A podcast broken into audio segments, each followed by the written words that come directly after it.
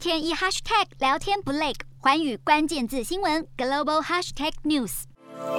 火箭缓缓升空，看起来又是一次太空任务的例行启程模式，但其实不是。这次的旅程，成员们全部是平民，更是首次把商业太空人团队送往国际太空站。根据外媒报道，这次的飞行是由美国德州新创公司 Axiom Space 统筹。让三名付费乘客，包括以色列商人、加拿大投资人以及美国房地产大亨，还有一名前美国太空总署 NASA 的太空人，总共四个人搭乘 SpaceX 猎鹰九号与天龙号飞船，一同飞往国际太空站，展开为期十天的任务。飞船飞行二十多小时后抵达国际太空站，不过途中因为太空舱和对接国际太空站的监控技术故障，导致天龙号飞船在距离太空站二十公尺处等候，延迟了四十五分钟才成功对接，正式抵达国际太空站。其实这并非首次的付费太空旅行，俄罗斯就曾经让有兴趣的富豪们付费造访国际太空站。